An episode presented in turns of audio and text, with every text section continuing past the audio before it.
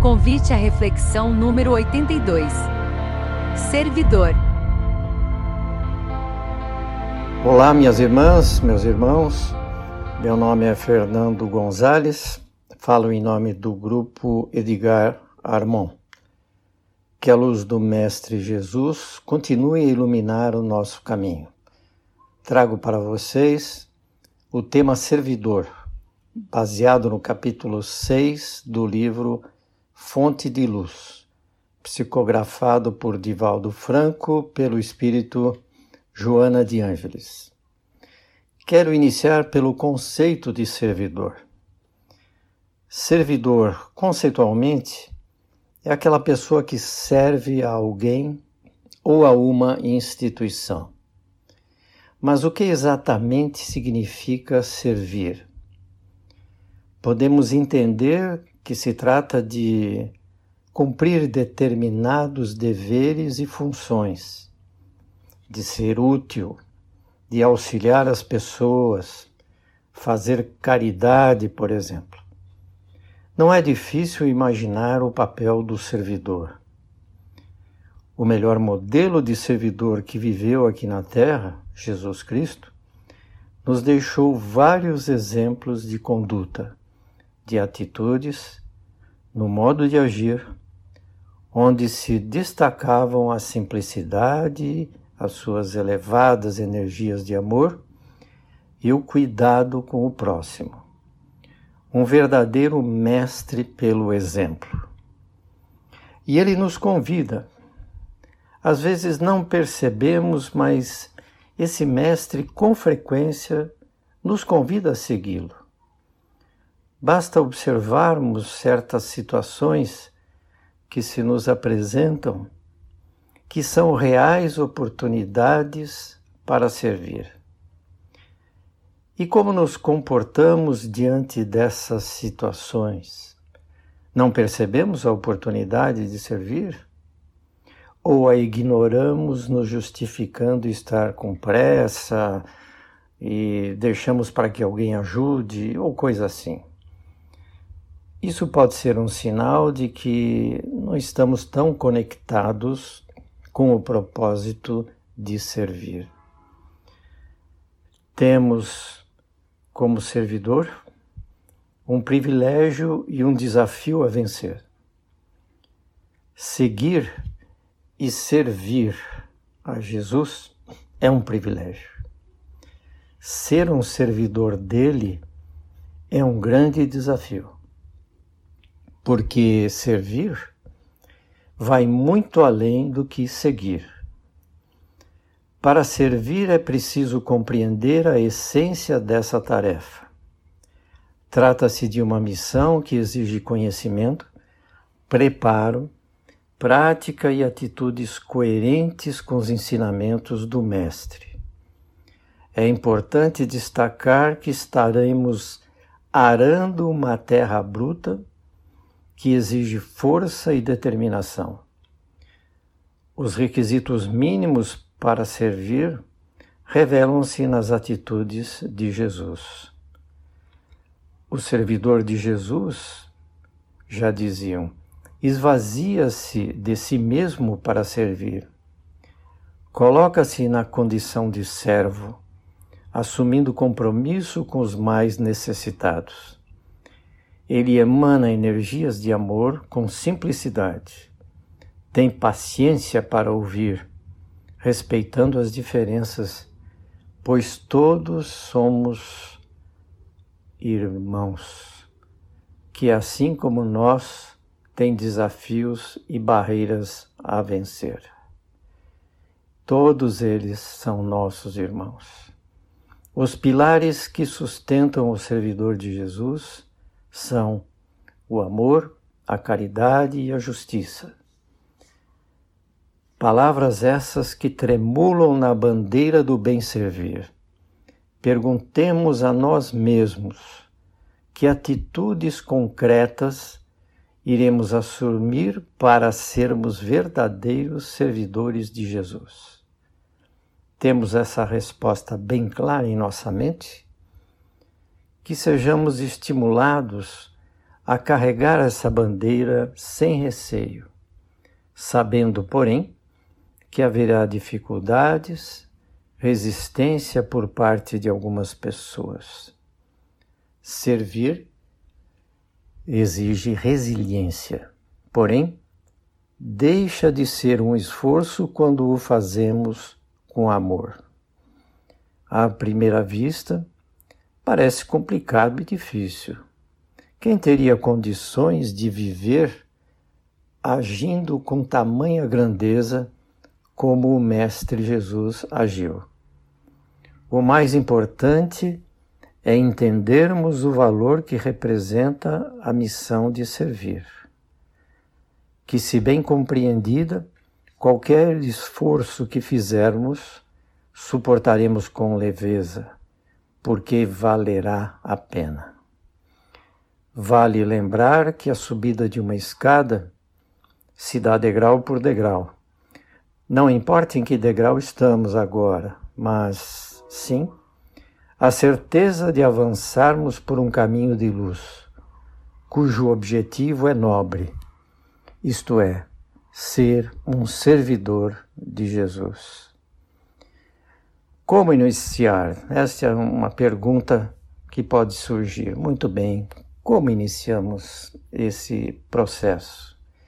Um bom começo é saber que o servidor tem um compromisso consigo mesmo com o crescimento de sua reforma íntima, para que ele seja capaz de caminhar semeando bons exemplos por onde passar. Há também o compromisso com a causa, não sendo omisso, mas determinado em assumir o papel de servidor, com vontade e firmeza, acolhendo as pessoas com alegria. O servir tem suas adversidades. O servidor de Jesus frequentemente enfrenta adversidades e barreiras colocadas por críticos e opositores que não compreendem a causa do bem servir, por vezes ridicularizando aquele que enaltece a visão espiritualista, pois esses críticos se prendem fortemente ao materialismo.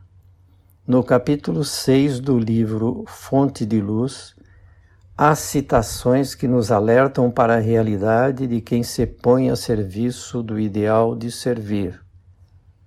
Para essa pessoa, seria de esperar-se por menos dores e incompreensões, colhendo frutos de alegria, afinal, trata-se de um trabalho para o bem. Mas não é bem assim. Pois, por exemplo, quem abre estradas defronta maiores obstáculos. Quando alguém se põe a drenar pântanos e águas podres, ele fica exposto ao odor desagradável e à lama suja. Isso é inevitável. O servidor, em seu grupo de convivência, por vezes enfrenta resistência ao tentar modificações rumo ao progresso espiritual. Porém, cabe a ele resistir diante de tais questionamentos, desenvolvendo um apurado controle emocional, mantendo o ânimo e avançando em paz. Como já mencionamos, servir exige resiliência Lembrando que a Terra é um planeta de provas, temos como consequência que a luta é trabalho incessante. Com certeza, as provas nos levam ao cansaço. Ocorrendo isso, o que podemos fazer diante da fadiga e o desânimo? E diante de ocorrências desagradáveis? O conhecimento da doutrina nos auxilia por lembrar-nos que a prece nos renova e a meditação nos acalma e nos restabelece. No momento atual, as adversidades que o servidor enfrenta são mais brandas, menos agressivas. O desgaste, por certo, é menor, porém, como é natural, ainda há pessoas e certos núcleos religiosos que se opõem ao pensamento espírita. O surgimento da pandemia desestabilizou a vida das pessoas, causando impactos sociais, econômicos, políticos, culturais e afetando fortemente os sistemas de saúde. Situações extremas como essa costumam gerar reações negativas nas pessoas, onde afloram revolta, descrença religiosa, desequilíbrio emocional, discussões e outros desvios. Abre-se aí uma grande oportunidade para o servidor consolar as pessoas, estimulá-las a elevarem seus pensamentos, e a buscarem o amparo da espiritualidade maior. Por outro lado, devido à gravidade dos problemas, há um esforço coletivo de combater o mal comum, fazendo com que os povos se unam e se ajudem mutuamente. As pessoas tornam-se mais sensíveis à colaboração e podemos dizer que com isso despontam os reais servidores. Mas, infelizmente, surgem também os críticos e os opositores, que visam levar alguma vantagem numa situação de instabilidade. Este é o desafio do servidor no momento atual, tendo que lidar com os problemas da crise e os opositores, focos de resistência a quem quer bem servir.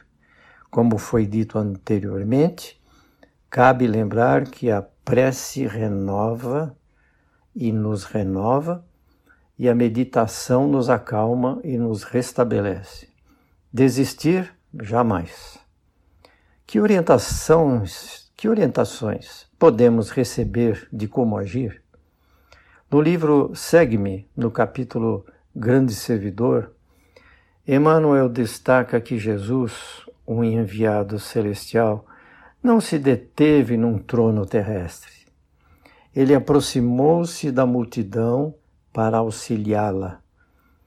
A prática era o seu modo de convencer.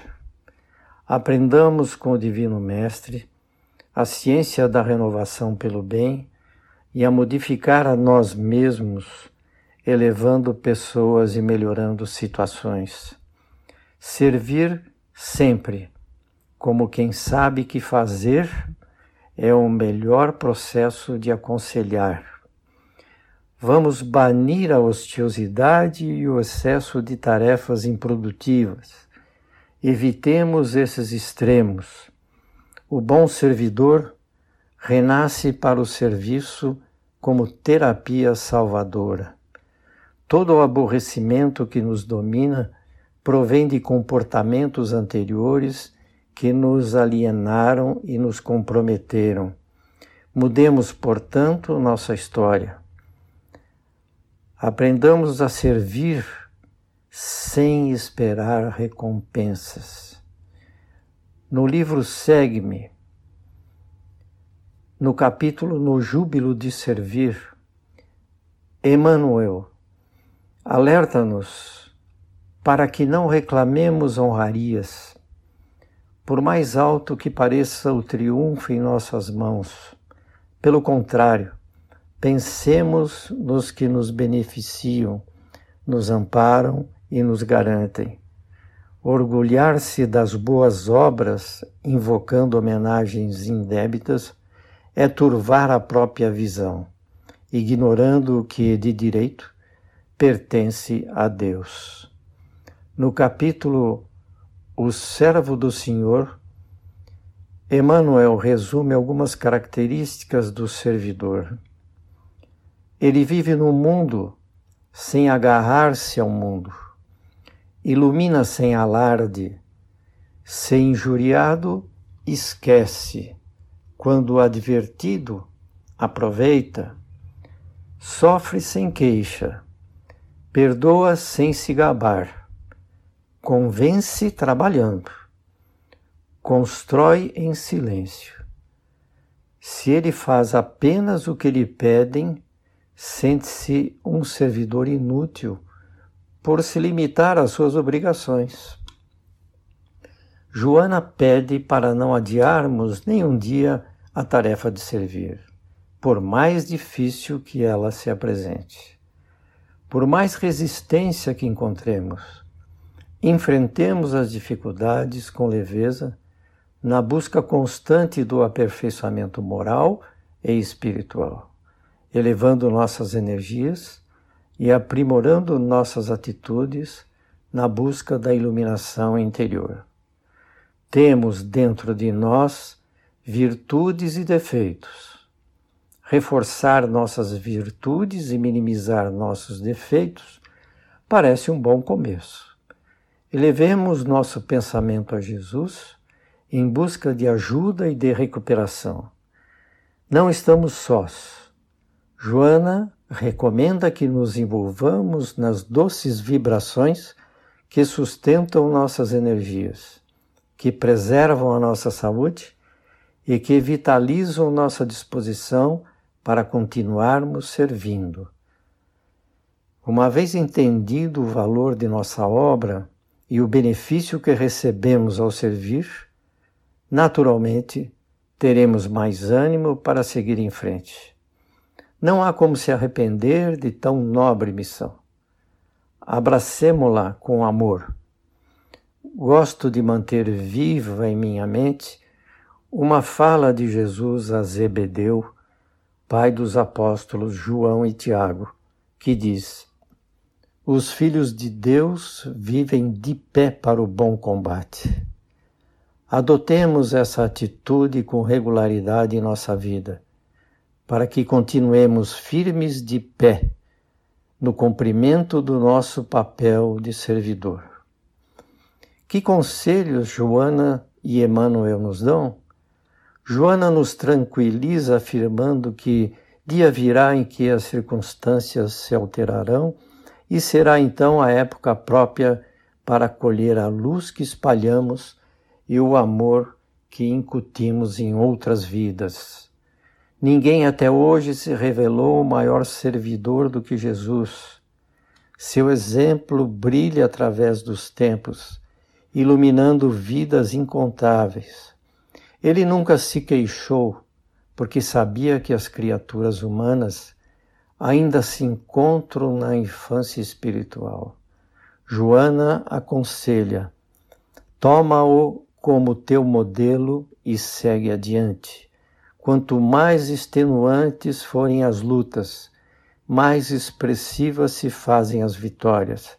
Não desanime, prossiga. O servidor está sempre a postos, pronto para servir. Siga o Mestre e sirva como ele, ensinando com o exemplo. Joana conclui dizendo: És construtor do futuro no qual Jesus te aguarda para o memorável encontro. Nossa gratidão a Joana de Ângeles por esses ensinamentos que possamos servir e inspirar nossos irmãos a seguirem por esse caminho. Que Jesus nos abençoe. Que assim seja. Obrigado.